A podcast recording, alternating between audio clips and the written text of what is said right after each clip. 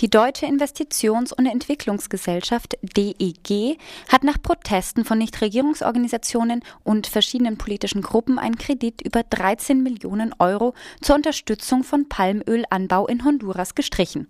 Honduras zählt zu den wirtschaftlich ärmsten Staaten Lateinamerikas. Verschiedene Gruppen und Organisationen prangerten in Protestschreiben an, dass das Geld dem Agrarunternehmer Miguel Facuse zugutekommen sollte. Facuse zählt zu den wichtigsten Unterstützern des Putsches in Honduras im Sommer 2009 gegen die letzte demokratisch gewählte Regierung des mittelamerikanischen Landes.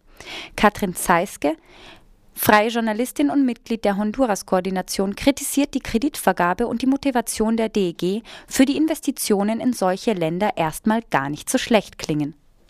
Von der DEG hieß es eben, die Entwicklung in der Region sollte gefördert werden und die Lebensbedingungen der Menschen vor Ort verbessert werden. Und da haben wir aber gesagt, dass eben Miguel Facose da gerade die, die schlechteste Person ist, die man mit Krediten fördern sollte. Also ähm, er ist eben einer der ja, größten Agrarunternehmer von Honduras und es gibt auch eben Gerüchte, dass er den Putsch äh, weitestgehend finanziell getragen hat. Und in der Region Bajo Aguan im Norden von Honduras baut er Palmölplantagen an. Also das ist natürlich einfach im heutigen Weltgeschehen und äh, vor dem Hintergrund von Emissionshandel ähm, natürlich ein Projekt, was, was viel gefördert wird. Äh, also alternative Energien. Vor Ort ist es natürlich einfach grundsätzlich zu sagen, es sind riesige Monokulturen, die eben nur einer Person gehören. Und das Krasse ist aber, dass in Bajoaguan die Landfrage überhaupt nicht geklärt ist. Also das Land, auf dem Miguel Facuse sein Palmöl anbaut, wird eben auch von zwei Bauerngewerkschaften beansprucht. Das ist die MUCA und die MCA.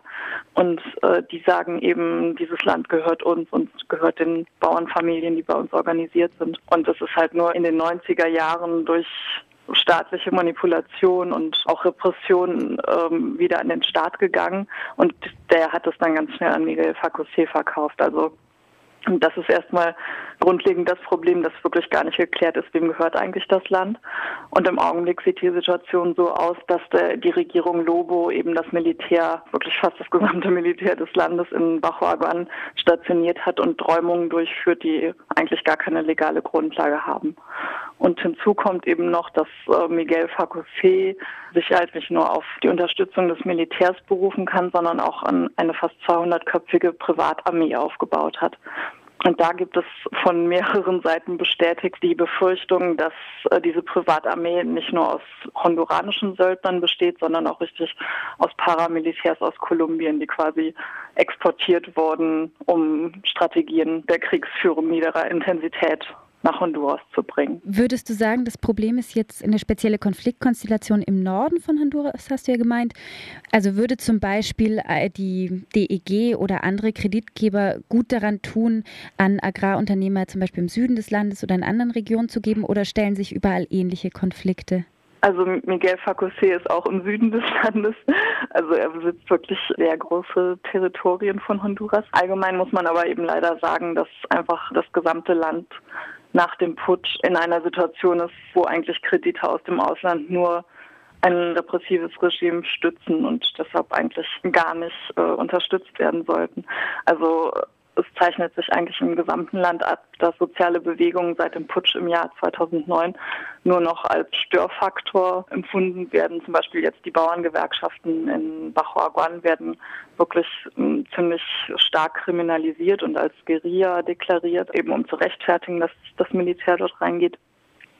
Und jetzt zum Beispiel am 30.03. gab es einen Generalstreik von der immer noch sehr starken Widerstandsbewegung, die gerade ähm, im Februar 600 Delegierte gewählt hat, also einfach noch immer eine ganz starke politische Kraft ist, die auch, ja, wo ganz viele Leute organisiert sind aus sehr unterschiedlichen Spektren, also auch aus der Frauenbewegung, Indigenas, äh, Garifunas, äh, Gewerkschafter. Die Lehrerbewegung ist sehr stark, Lehrer und Lehrerinnen.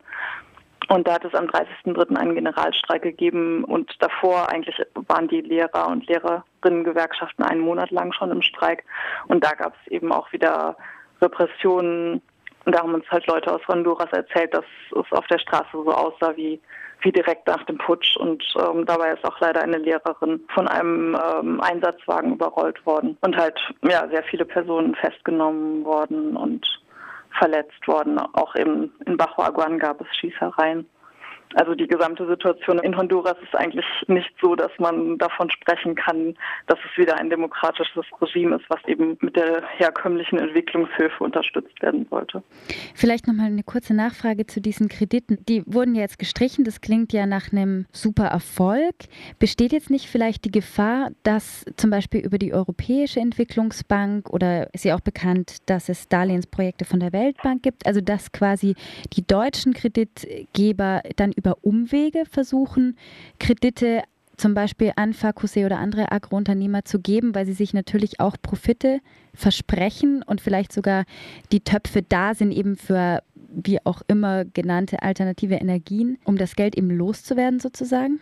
Klar, jetzt, dass Fakuse eben nicht den Kredit von der DEG ausgezahlt bekommt, das ist natürlich einfach erstmal ein kleiner Teilerfolg. Er bekommt weiterhin Geld von der Weltbank. Da äh, wird jetzt auch eben durch viele internationale NGOs versucht, das ja öffentlich zu machen, damit es gecancelt wird.